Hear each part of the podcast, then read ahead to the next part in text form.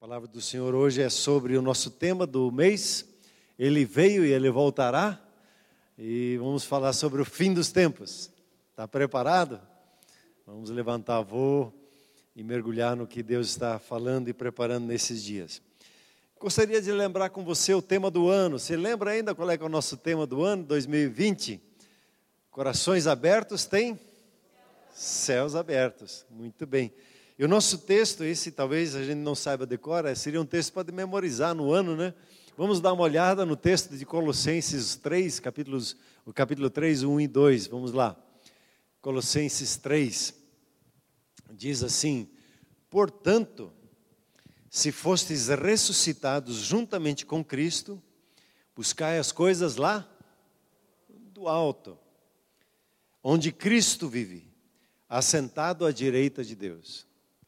E o versículo 2 ele diz ainda: Pensai nas coisas lá do alto, e não as que são aqui da terra. É um desafio, né? Nesse ano, é, na quarta-feira, nós fomos desafiados numa pergunta. fiquei pensando comigo e quero lançar essa pergunta para você também: o que esse ano fez na sua vida emocional? Algumas coisas a gente perdeu, né? Estava falando aqui do abraço. Parece que nos foi tirado isso. Mas nós ganhamos outras coisas. Nós fomos desafiados a novos, novos, no, novas, novas oportunidades. É, fomos lançados para um novo entendimento e um novo desafio de nos cuidar uns aos outros, de sermos, de nos consolidarmos pessoalmente como família na nossa caminhada com o Senhor Jesus e consolidarmos uns aos outros nos grupos familiares.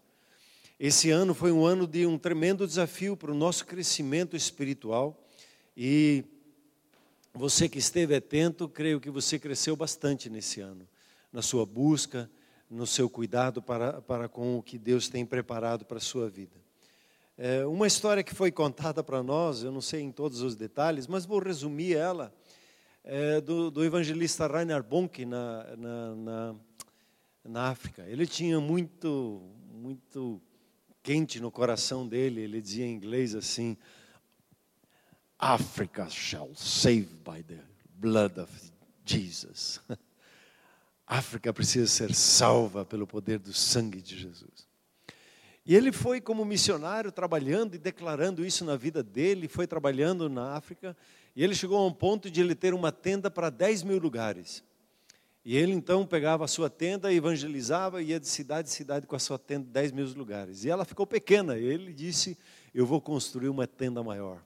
Ele construiu uma tenda para 34 mil pessoas. Para você ter uma ideia de dimensão, o que é isso? São três campos de futebol oficiais. É gigante. E eles estavam na cidade do Cabo, na África do Sul, e, e estabeleceram lá, e a tenda ela tinha 12 mastros, grandes, gigantes para manter ela acima. Ela não sei quantas vezes maior do que a maior tenda de circo que possa ter havido sobre a face da terra. Acho que foi a maior tenda que teve. E a cidade do Cabo é uma cidade que é bem no, no fim, assim, lá da África, né, na África do Sul.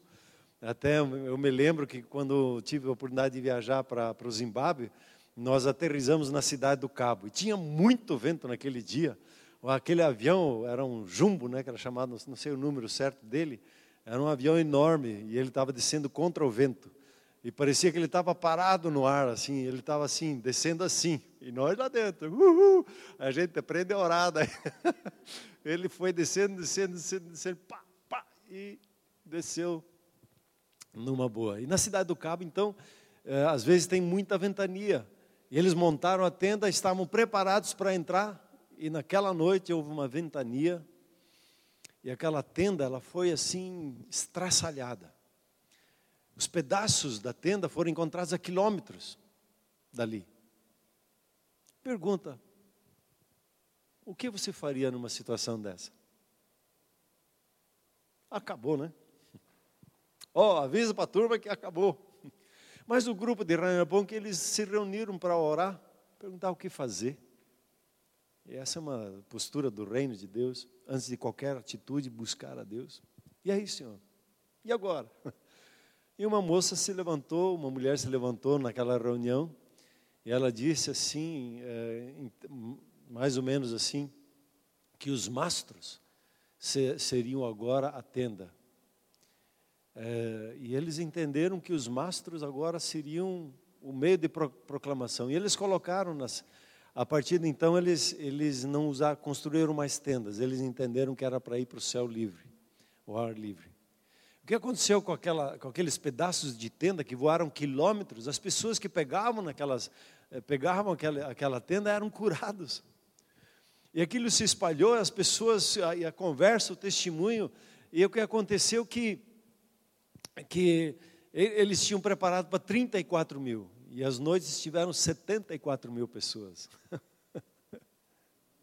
Em vez de desistir de um projeto, eles encontraram em Deus um novo significado, uma nova decisão e foram em frente.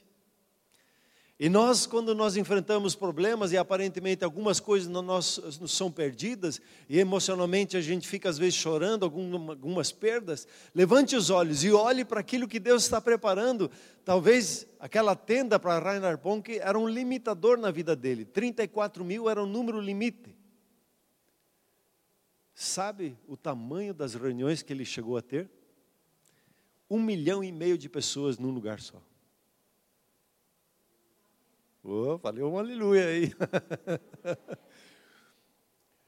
Se vê aquelas fotos de imagem, e o que, que eram as torres? Eles começaram a fazer torres de som.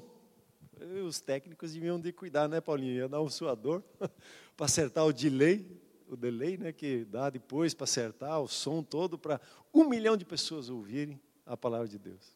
É coisa extraordinária. Se você entrar no Google, veja lá a evangelização na África com Reinhard Ponk. O que nós precisamos é sempre quando encontramos alguma coisa aparentemente que perdemos, perguntar para o Senhor: Senhor, e agora? E aí? O que o Senhor diz sobre isso? Não podemos agir como seres humanos normais nós somos anormais, nós somos do céu. Né? Temos o Espírito Santo de Deus em nossa vida e podemos, precisamos ir, ir ressignificar algumas coisas. Aquilo que nós perdemos, entregamos, talvez eram limitadores, e agora nós entramos para um novo tempo onde nós podemos romper de uma maneira extraordinária nas nossas vidas. Então, esse ano foi um ano para nós aprendermos a pensar como os céus pensam. E eu estava vendo um pouquinho dos temas, agora há pouco nós falamos sobre a, uma vida abençoada. As finanças segundo os céus e não segundo a terra. E os céus pensam distintamente sobre as finanças. Né? As finanças da terra, elas são limitadas. Os recursos são limitados e eles sempre vão nos limitar. Só que a fé, ela é ilimitada. E você sempre entra no, no, no ambiente de, da fé da possibilidade e não da limitação. Aí nós conversamos sobre isso, né? Em outubro nós conversamos aí sobre ser aconselhados por Deus. E o privilégio que nós temos da parte de Deus de ter um maravilhoso conselheiro em nossas vidas e em cada decisão receber a orientação da parte dele. Nós falamos um pouquinho no primeiro semestre sobre o reino de Deus, fizemos uma série, eu vi lá os títulos, o poder do jardim, da intimidade com Deus. Nós falamos sobre criados para ter domínio, vamos falar um pouquinho sobre isso. E um reino de poder, é o reino de Deus. E nós falamos sobre a moeda do reino. A moeda do reino não é o real, é uma outra moeda que, que nós temos no reino de Deus. E o tema que nós colocamos normalmente para dezembro, falando da, da época natalina, da vinda de Jesus sobre a face da terra e da manifestação dele entre nós, hoje nós, nós vamos falar sobre ele veio e ele voltará. Ou, como foi colocado aqui, ele vem. E vamos falar um pouquinho sobre o fim dos tempos. É, eu queria só pegar lá Atos 1, é, 1 11, Atos 1, 11. Esse texto, ele fala ali do contexto, depois nós vamos pegar o contexto todo, mas os anjos falando para os discípulos, dizendo para eles assim: Este Jesus que vocês acabaram de ver subir aos céus, é, esse Jesus, que dentre vós foi assunto aos céus, virá de, do modo como viste subir. Né? Ele, ele, como subiu, ele vai voltar. De uma forma distinta que veio da primeira vez como um bebê. O Senhor Jesus não está mais lá na manjedoura, não é mais o bebezinho. Assim, quando você olha da, no livro da Revelação da Bíblia, o último livro da Bíblia, o livro da Revelação, você vai conhecer como o Senhor Jesus é hoje. E esse assunto é, é, que sobre o fim dos tempos é um assunto distinto e eu por anos não, não ministro, não falo, não prego sobre isso, assim como quero falar nessa época com vocês.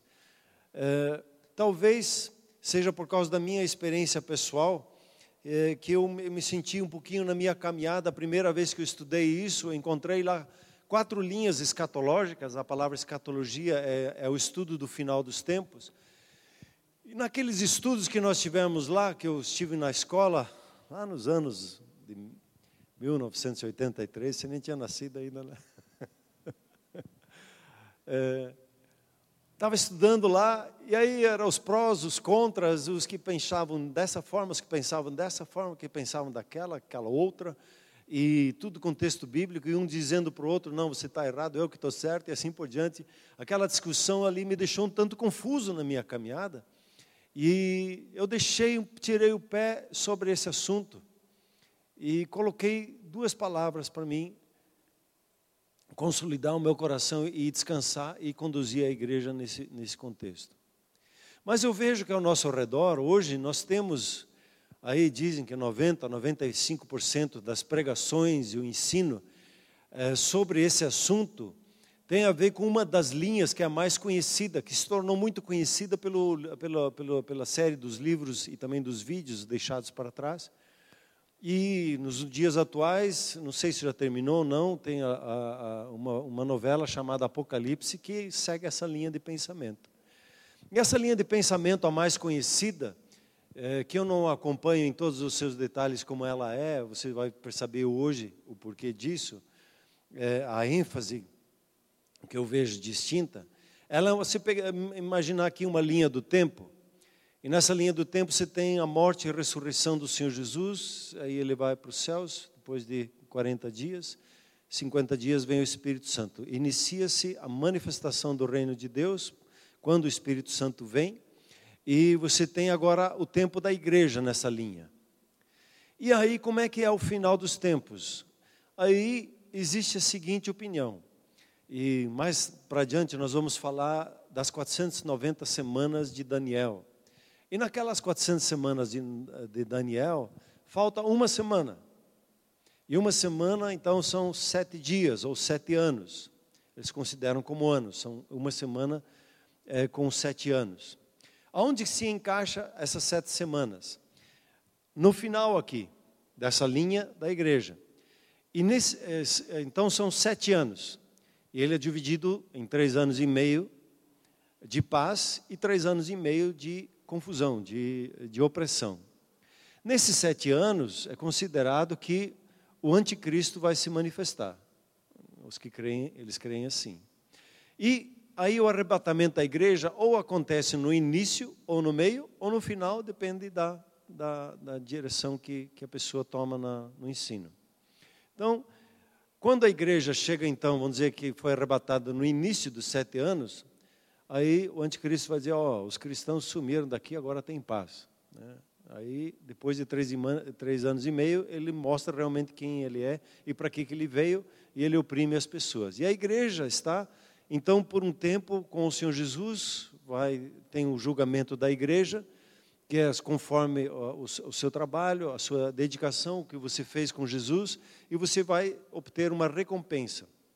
E aí Jesus volta com a igreja, e a partir dali ele entra na linha do tempo, e ele vai reinar mil anos sobre a face da terra, junto com a igreja. E aí, no final desses mil anos, nesses mil anos, o diabo vai ser preso, né?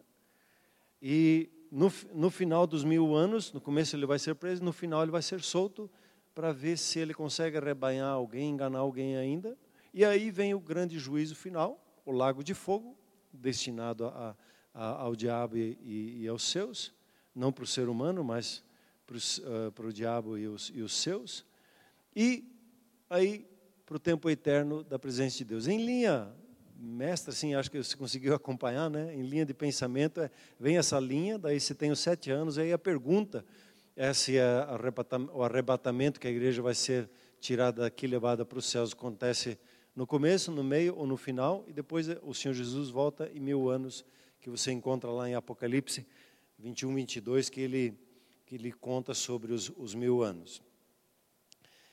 Algumas perguntas, elas vêm forte quando você pega esse, esse assunto. Quem é o anticristo? Né? Se você vivesse na época da Segunda Guerra Mundial, quem era o anticristo da época? Você já sabe responder isso é rapidinho, né? Era o tal do Hitler. Né? Se você olhar para os cristãos chineses, quem era o anticristo para eles, anos atrás? Então o nome dele é Mao Tse-tung. Depende da época, onde que você está, você tem assim, quem é o anticristo hoje em dia? Aí já dizem que é o Macron, e, aí tem uns identificam, é, começam a identificar pelo nome, os números, e ficam lá especulando. Mas, vamos conversar com isso mais adiante. A grande pergunta é quando isso tudo vai acontecer? Me dá uma data, eu quero estar preparado. Aí eu brinco, né? Nós vamos ler esse texto hoje. A Bíblia fala da hora que Jesus vai voltar. O dia da hora. Aí um dia eu falei com, ele, com outro, ele achava que eu ia apresentar uma heresia. Ele disse, a Bíblia não diz na dia e na hora que você acha que não vai acontecer, é bem nessa hora. Aí, tipo, pegar de surpresa. Aí, outra pergunta que tem sobre essa época que nós vamos conversando, Haverá um grande avivamento no final ou apenas a apostasia? A apostasia, a Bíblia fala sobre ela que é, é uma queda das pessoas que estavam servindo ao Senhor Jesus e elas se afastam do Senhor Jesus.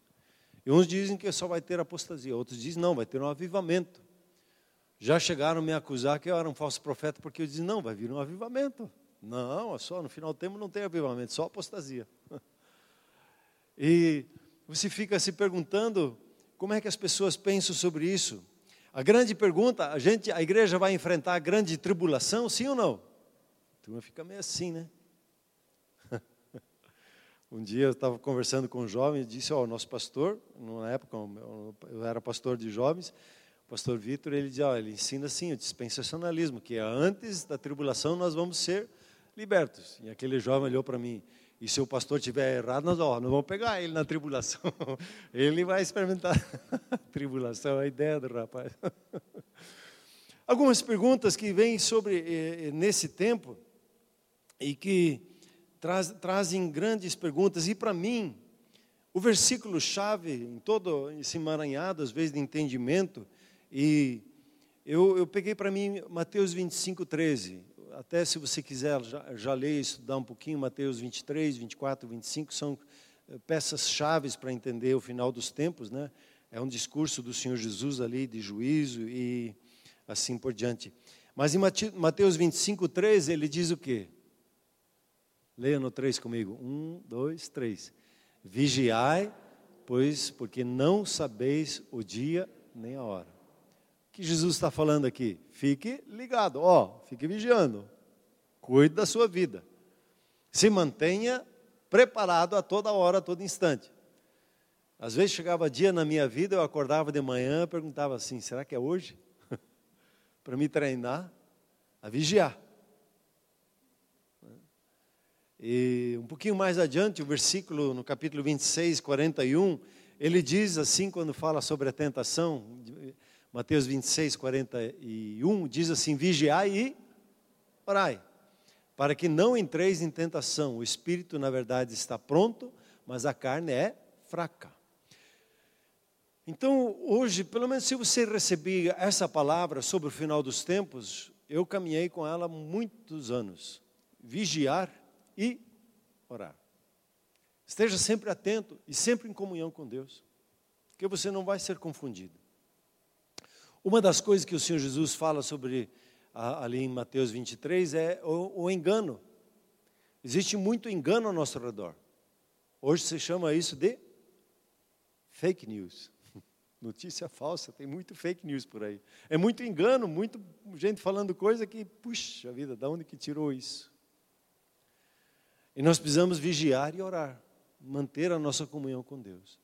Se hoje você acolher essa palavra no coração e firmar o seu coração, você já está caminhando muito bem, porque você está preparado, não sabe, a gente não sabe o dia e a hora da volta do Senhor Jesus. Essa é uma marca da vinda do Senhor Jesus, ela será de surpresa. Ela vai ser numa hora que ninguém está atento.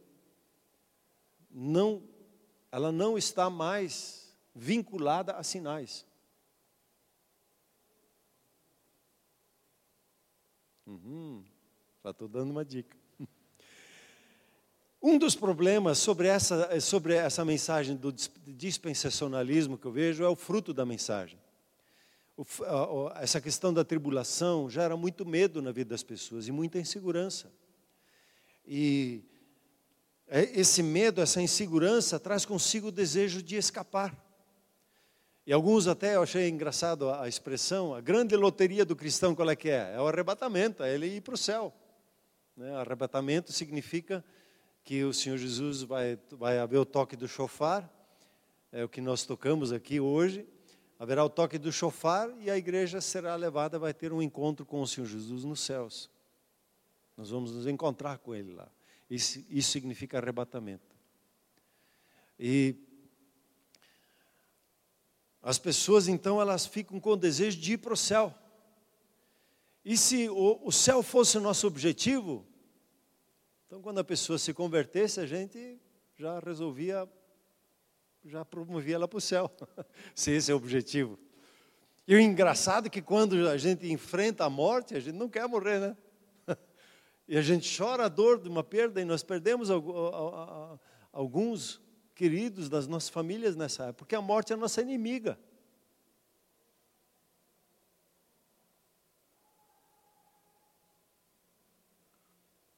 Fala-se da mensagem aqui escapista. Aguenta firme, que daqui a pouco a gente vai para o céu. Então, só aguentar um firme aí, vai um tempo, tempo, tempo, logo Jesus vai voltar e daí vai terminar. Uma das expressões que a gente escuta muito, né, eh, as pessoas, hoje, as notícias ruins, né, como o pastor Werner cunhou uma vez aqui, o relatório do inferno, que vem lá no, no jornal das, das 20 horas, jornal, sei lá, das quantas, tanto jornal aí que fala só o relatório das trevas, que as trevas estão fazendo. O que a mente do cristão começa a acreditar que as trevas estão ganhando e a igreja está perdendo. Uhul. Não é nada disso, a igreja está avançando e conquistando muito mais. As trevas, elas estão desesperadas para tentar oprimir e segurar a igreja, mas as portas das trevas não prevalecem contra a igreja. A gente vem que nem um rolo compressor como igreja, né? a gente está avançando e crescendo. Hoje se fala talvez mais do, da figura do anticristo e da força dele, da ameaça que ele é, do que da autoridade do Senhor Jesus. Então, é, esses pontos, esses frutos, às vezes me assustam e, e me, me incomodam bastante. Uma outra questão que eu acompanhei durante os anos de leitura sobre profecias bíblicas é que as profecias bíblicas, normalmente, você vai entender elas quando elas se cumprem, e não antes. Porque os caminhos de Deus e o pensamento de Deus é muito superior ao nosso. Não é assim que a, a palavra de Deus ensina? Aí você pega, por exemplo, eh, estava escancarado com pelo menos 700 profecias a vinda do Senhor Jesus. Ele ia nascer em Belém, ele ia ser chamado do Egito, ele ia ser nazareno, ele ia levar sobre si as nossas dores, sobre o seu corpo. A gente ia olhar para ele, não ia se agradar dele, porque ele estava todo desfigurado no sofrimento dele. Ele ia vir montado num burro, no burrico. E tantas outras profecias. E as pessoas da época de Jesus, vocês não têm ideia, eles sabiam a Torá, os, os, os cinco livros de Moisés, de cor e salteado. Eles tinham os profetas de cor e salteado na vida deles, tanto que quando os, os reis vieram para perguntar lá para Herodes onde que tinha nascido, ele, Herodes mandou perguntar para eles e disse, vai nascer em Belém. E aí os reis vão para lá. Eles sabiam das coisas, eles conheciam a cultura, eles conheciam de cor, eles conheciam o significado do hebraico e assim por diante, eles tinham todo o conhecimento, mas não tinham a revelação. E aí o que acontece quando Jesus morre e ressuscita? Ele conversa com os discípulos e nós vimos aquele texto de Emaús onde que Jesus ele esclarece, dá revelação do que que era, ele nos diz, não era não estava escrito assim que ia acontecer assim. E aí eu tenho, ah, agora entendi. E aí vem o Espírito Santo em Atos 2 e ele começa então a revelar e trazer o entendimento do que aconteceu na, na, morte e na ressurreição de Jesus, só depois que entenderam. Então, muitas das profecias bíblicas nós só vamos entender depois que elas se cumpriram. Por isso, na minha mente, na minha limitação de vida, eu coloquei vigiar e orar.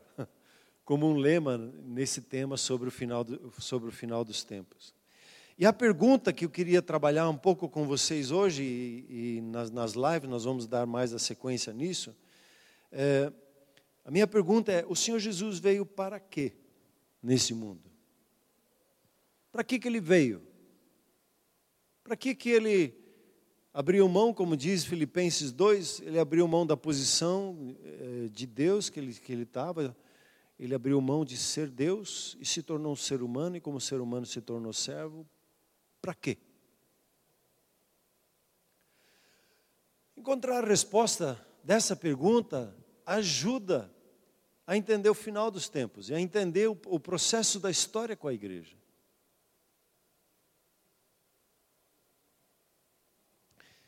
Para que, que o Senhor Jesus veio? E aí vamos naquele texto de Isaías capítulo 9 versículos 6 e 7, muitas vezes cantado na época nas cantatas de Natal. É, é, um texto clássico que fala, que é muito usado e é uma profecia sobre o Senhor Jesus lá de Isaías. Diz assim, Isaías 9: Por quê? Um filho nos nasceu, um filho se nos deu. Os jovens aí conhecem a música do, do Rodolfo, né? Que ele usa essa música aí. Eu uso esse texto. Um filho, um menino nasceu e um filho se nos deu. E veja ali a palavra: o governo está sobre os seus ombros. Presta atenção. E o seu nome será maravilhoso, conselheiro, Deus forte, Pai da eternidade, príncipe da paz. E o versículo seguinte: para quê? Se aumente o seu governo e venha a paz sem fim sobre o trono de Davi e sobre o seu reino, para o estabelecer e o firmar mediante o juízo e a justiça, desde agora e para sempre. O zelo do Senhor dos Exércitos fará isso. Sobre os ombros do menino está o que? O governo. Volta para mim o versículo 7. Sobre o ombro dele está, aí o 6, né? O governo está sobre os seus ombros. E aí o 7, Ali ele fala governo, e no 7 ele fala que aumente o seu governo, fala do trono de Davi, fala do seu reino, para afirmar, mediante o juízo e a justiça. Fala de reino, fala de governo. Jesus veio para quê? Eis a pergunta: para que, que ele veio sobre a face da terra? Quando o anjo Gabriel ele vem conversar com Maria, o anjo ele fala alguma coisa muito distinta para Maria. Ele diz assim, o anjo Gabriel: Este seu filho será grande e será chamado Filho do Altíssimo. Deus, o Senhor, lhe dará o trono de Davi. Fala de trono, fala de governo. Seu pai. E ele reinará para sempre sobre a casa de Jacó, e o seu reinado não terá fim. Fala sobre o reina, reino e fala sobre o reinado. E aí eu queria pegar com você, lembrar, estou só lembrando alguns versículos e pontuando para que, que Jesus veio. Ele veio e ele tinha um governo sobre os seus ombros. E a primeira mensagem do Senhor Jesus foi qual? Ele disse assim: O tempo está cumprido. Outra tradução diz: Chegou a hora. Chegou a hora do quê? Ele diz: O reino de Deus está próximo. Ele está para se manifestar.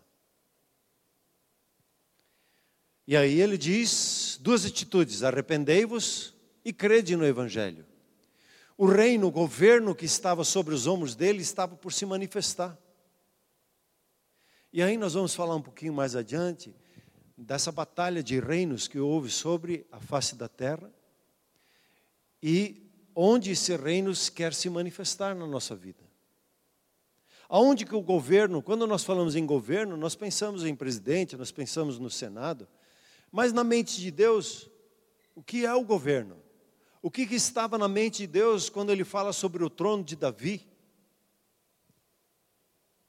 E Jesus diz aqui: o tempo está se cumprindo, o reino de Deus está chegando.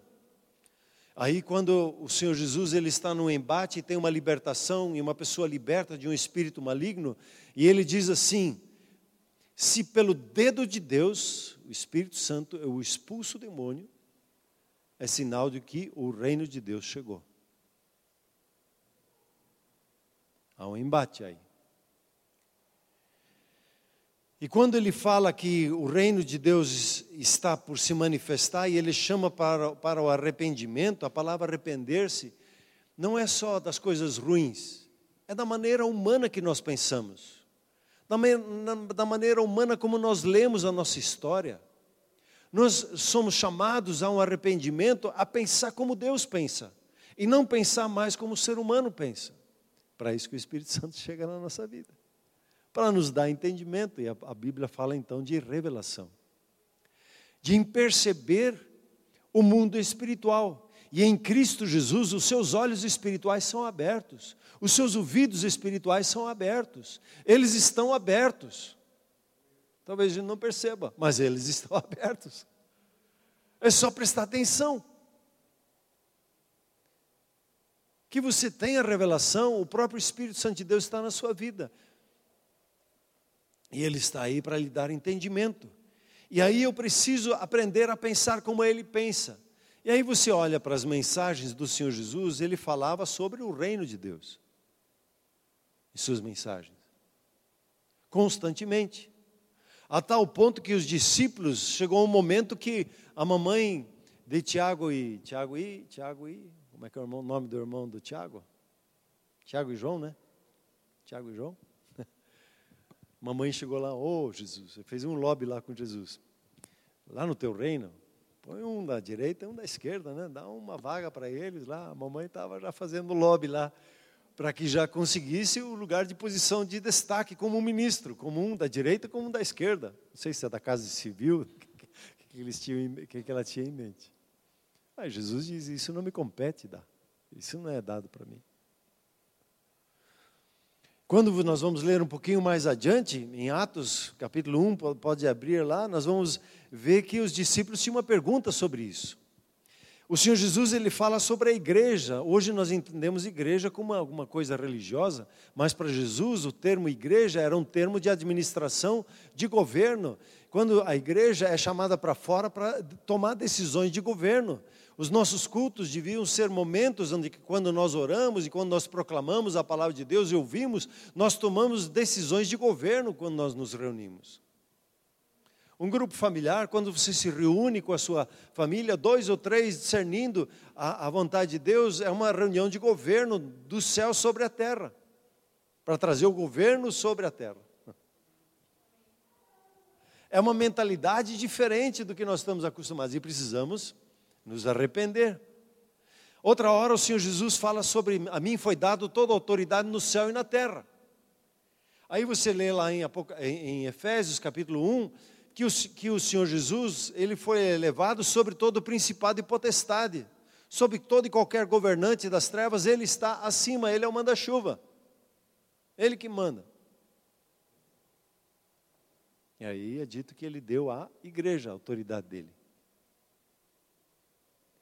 Era outro tempo, outro, quando o outro termo que nós não temos, uh, o entendimento hoje se virou um termo que nós usamos dentro de, de igreja, somente apóstolo, a palavra apóstolo. Ele era um enviado do governo da época para implementar a cultura romana, ou a cultura grego-romana.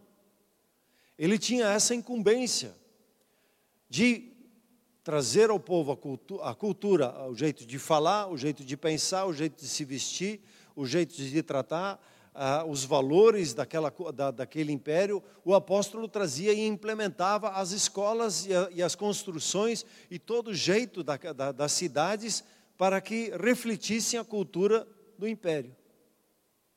Essa era a função de um apóstolo, ou é a função de um apóstolo, de manifestar a cultura do reino de Deus.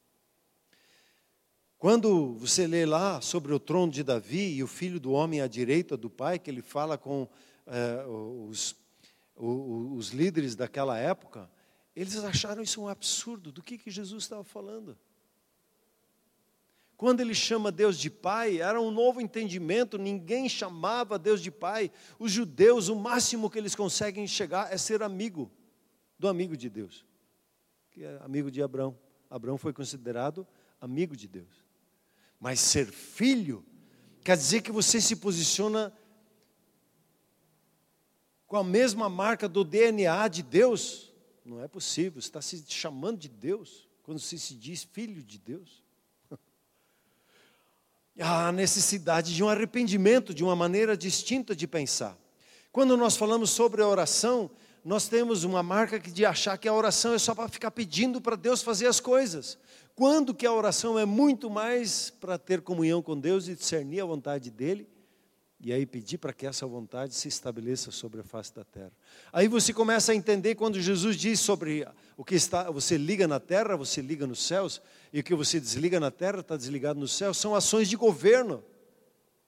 E só quando nós nos arrependemos é que nós vamos entender isso. E aí os discípulos, vamos lá para o texto, voltar lá para Atos, capítulo 1. Eu queria ler um pouquinho o texto para a gente contextualizar.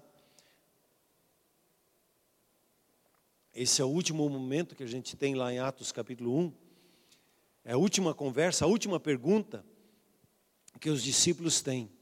E o Senhor Jesus, no versículo 5, ele diz assim, ele diz que dali a pouco, dali a pouco, alguns dias eles iam ser cheios do Espírito Santo. Dez dias.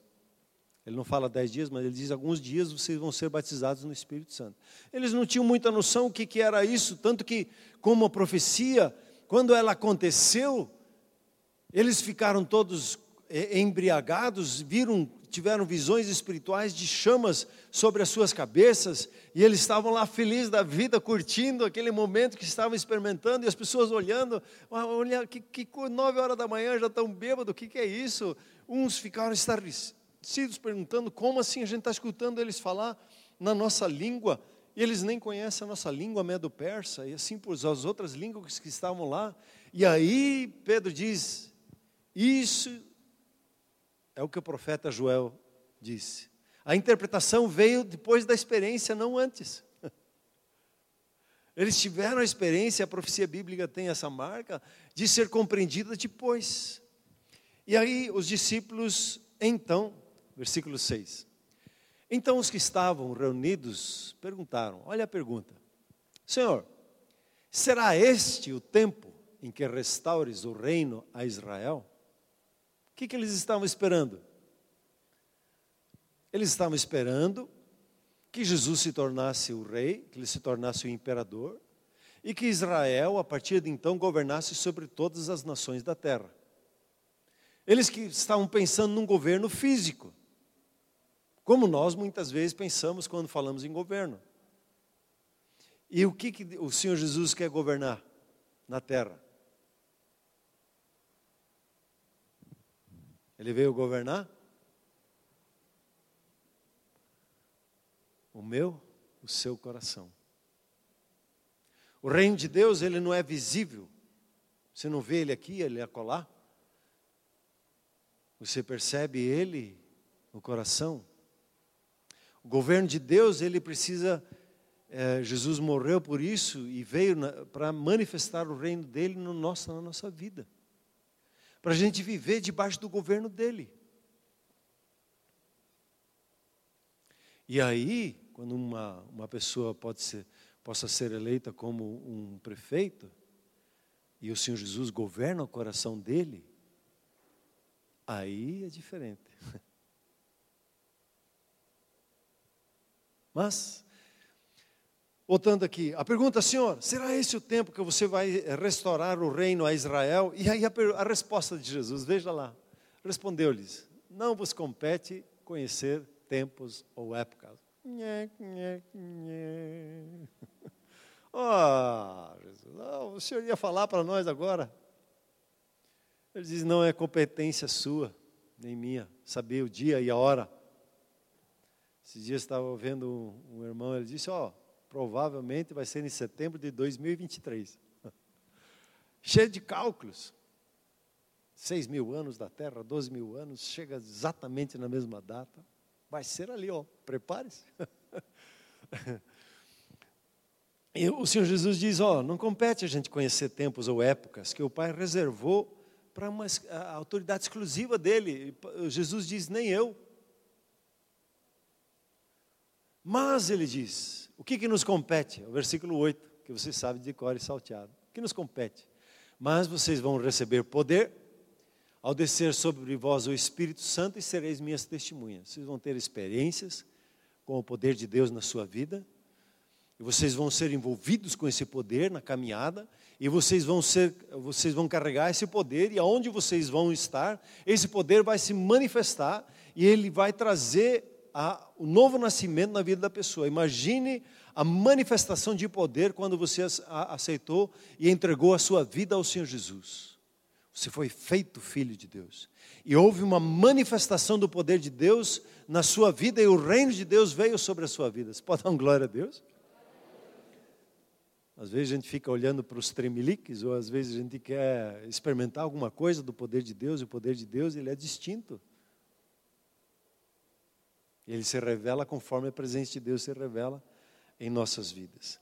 E quando então o Senhor Jesus, a última grande pergunta é sobre a restauração, a restauração do reino.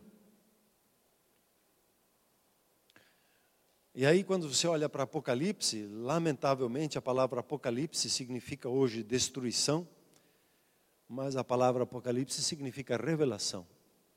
Talvez a gente tenha que até mudar o nome do último livro da Bíblia e chamar ele da Revelação, como na, na, nas Bíblias em outras línguas não chamam de Apocalipse, são, chamam de Revelação do Senhor Jesus. O livro da revelação de quem Ele é. E nós, muitos, muitos leem o Apocalipse como é, a destruição e a manifestação do governo das trevas, quando ali o Senhor Jesus é que está se revelando como o Senhor. E ele se revela lá, capítulo 20, mais ou menos. Ele tem na, no manto que está sobre a coxa dele um nome. Qual é que é o, no, o nome que está escrito nesse manto? Rei dos reis, Senhor dos senhores. Que título é esse? Do que ele está falando? Jesus ele veio para salvar o perdido. Quando se pega isso lá em, na história de Zaqueu, diz em, em Lucas 19, porque o filho do homem veio buscar e salvar o perdido. E depois em outro, em Mateus 18, ele diz: O filho do homem veio salvar o que estava perdido. E o que, que estava perdido sobre a face da terra? O governo de Deus no coração do ser humano. E isso ele veio salvar. E você hoje pode experimentar o governo dele. E quando você declara Jesus é o Senhor da minha vida, essa declaração não é uma declaração religiosa, é uma declaração de governo. Quem governa a minha vida? Jesus é o Senhor da minha vida. Ele governa a minha vida. Você pode dizer isso? Jesus é o Senhor da minha vida. Você pode dizer assim: Jesus é o Senhor do meu casamento. E se você é solteiro, já vai profetizando, né? Jesus é o Senhor sobre a minha família. Jesus é o Senhor sobre a minha cidade. Quando tenho oportunidade de orar em situações de governo, eu celebro e proclamo que Jesus é o Senhor sobre os céus da nossa cidade. E não aceito nenhum outro governo de qualquer entidade, eh, eh, de qualquer espírito maligno. Eu declaro o senhorio sobre essa cidade e reconheço só Ele como Senhor sobre essa cidade. E faz questão de, quando oro por uma autoridade, de celebrar o senhorio de Jesus na minha cidade. Os céus são do Senhor Jesus sobre a nossa cidade. Amém, queridos? Para concluir, dois textos. É, quando você pega lá Gênesis, só lembrando esse Gênesis, é, quando Deus diz assim, conversa consigo mesmo, diz: vamos fazer o, o ser humano, vamos fazer ele nossa imagem. E ele diz para quê? E a palavra é uma palavra simples, que fala de governo, para que ele tenha domínio sobre a terra, domine terra, mar e ar. Nunca fala ali sobre dominar pessoas. As pessoas se servem. Mas aqui o governo está sobre o ombro do ser humano, ele é para governar. E o que acontece com muitos. O pet parece que está começando a governar a vida das pessoas. Meu pet para cá, meu pet para lá. Para alguns, a, a, o, o capim lá, o, a cannabis lá, quer dominar a vida das pessoas. São dominados por um capim. Quando querem para dominar sobre essas coisas. Capim, né? Nós fomos gerados para domínio, para governo sobre a face da terra. E aí entra um, um, um, tema interessantíssimo, quando você vê em Lucas 4, eu quero terminar com esse texto. Uh, o diabo vem para tentar ao Senhor Jesus. Ele tenta com uma, com o primeiro ele vai tentar ele na, na sua área, na sua, na sua área de identidade pessoal. Como ele sempre ataca a gente, a, a gente, ele quer procurar evitar que você entenda que você é filho e que você foi elevado a uma posição de, de governante sobre a face da terra. E ele sempre vai dizer, mas quem é você? Você não consegue. Ah, você, a sua oração ah, não funciona. Ele quer sempre desmerecer. E com Jesus ele começou assim. Se você é filho de Deus, então faça isso. Né? Ele sempre vai na, na, na jugular, que é na identidade sua. E, né, não sei se é na segunda, ou na terceira, agora, ele pergunta, é, é, o diabo chega para Jesus, ele mostra para Jesus todos os reinos do mundo, e ele diz o seguinte para ele: Eu vou te dar toda esta autoridade e a glória desses reinos. Vamos negociar? Antes de nós ir para o fight, antes de nós entrar em luta, vamos negociar aqui? Vamos fazer um acordo? Eu te dou tudo. Você veio para buscar isso, não veio? Então eu te dou tudo já de, de antemão. Eu, eu entrego aqui. Só que tem uma cláusula. Ele diz lá: Eu vou te dar toda a autoridade e a glória desses reinos, porque ele me foi entregue e dou a quem eu quero. Se o diabo recebesse a adoração de Jesus, eh, pegasse o coração dele, Jesus podia governar sobre o mundo, mas ele seria governado. E Jesus entendeu muito bem a proposta. Disse: Está escrito e mandou o diabo embora. Aí tem uma curiosidade que eu li aqui: ele diz assim, esses reinos, a glória desses reinos foi me entregue foi dado para mim. Pergunta: quem que entregou para nós pegar ele? Quem que entregou os reinos e a glória dos reinos na mão do diabo?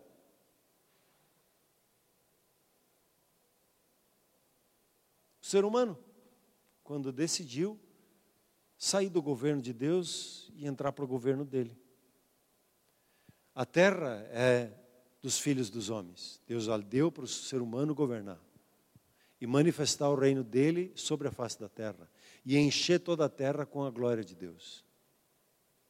Agora, o diabo passou a lábia lá e roubou o coração da Eva, roubou o coração de Adão e eles se tornaram subjugados a ele.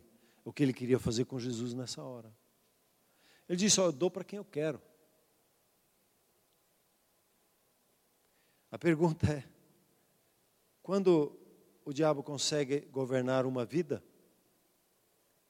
ele faz essa mesma história. Quando a gente começa a entrar em conluio e conchave com ele para receber alguma coisa, a mesma coisa acontece conosco. E o diabo só tem força hoje, porque ele perdeu ali na cruz. Nós podemos ver isso um pouquinho mais adiante, se nós quisermos. Ele perdeu o governo, ele perdeu até a chave de casa. Né? O Senhor Jesus foi lá no inferno e pegou a chave do inferno. E o Senhor Jesus hoje está postado cima de, por cima de toda a principal de autoridade. Ele não tem mais autoridade, ele não é mais o príncipe desse mundo. Ele foi, mas não é mais, perdeu o título dele. Porque o Senhor Jesus é o príncipe da paz hoje. E ele é o príncipe, e junto com eles os príncipes reinarão, como diz Isaías 32. Mas nós não podemos entregar. Não podemos entregar o nosso coração para setas do diabo, para pensamentos, para posturas que ele quer gerar em nossas vidas. Não. Jesus é o Senhor. E todo embate que nós entramos, todos os desafios que nós enfrentamos na vida, nós sempre temos a escolha em dizer: Jesus é o Senhor sobre as minhas finanças, Jesus é o Senhor sobre o meu casamento, Jesus é o Senhor sobre minha empresa, Jesus é o Senhor sobre é, esse sentimento que eu estou tendo agora. Eu reconheço o senhorio dele, e aí o poder de Deus manifesta, se manifesta na nossa vida. Amém, queridos? Eu, eu, gosto de lembrar o texto, não sei se Jeremias e Isaías, ele, ele diz, mas é isso aí que nos incomodou tanto. É esse aí que nos incomodava tanto, incomodava as nações. Como que falando, ué, isso? O diabo hoje só tem a autoridade que é dado, que o ser humano pode dar para ele. Por isso ele quer que às vezes eu fale o que ele fala, que eu sinta o que ele, que ele quer que, ele, que eu sinta, falando, como nós já ouvimos lá no Aconselhados por Deus, lançando sentimentos para nós como se fossem os nossos. Não, mas eu estou sentindo assim. Opa! Qual o sentimento é? Do Espírito Santo ou é um espírito maligno? Discerna um pouquinho, tenha o discernimento do Espírito. E você vai discernir já na hora. o governo do Senhor Jesus está sobre a sua vida. Amém, querido? Diga aí, e agora entrou uma batalha espiritual na mente de muitas pessoas aqui. Diga comigo assim: o Senhor Jesus é o Senhor da minha mente e dos meus sentimentos. Amém? O interessante é que quando o governo dele se estabelece na, na nossa vida, ele governa por intermédio da sua paz, sossego, tranquilidade. Esse é a marca, essa é a marca do reino de Deus alegria no Espírito Santo, a justiça. Você é o que você é em Cristo Jesus. Você foi declarado justo, justa diante de Deus. Essa é a sua identidade. Ele governa por intermédio da paz, por isso que ele é o príncipe da paz, do shalom. A sua vida é, é, é como eu já falei aqui, a sua vida, você foi feito para viver no shalom de Deus, para viver na paz, na harmonia, no descanso, na tranquilidade, na confiança. E o reino das trevas governa com que sentimento? Domina as pessoas com que sentimento? Três, quatro palavrinhas, é, letras, né? Medo. Sempre lança medo. Sempre lança o medo. É engraçado que parece que a gente tem uma memória, qualquer coisa. Ah, né? Aí você diz, alto lá, Jesus é o Senhor sobre essa situação. E aí, Senhor, o que, que o Senhor diz sobre isso?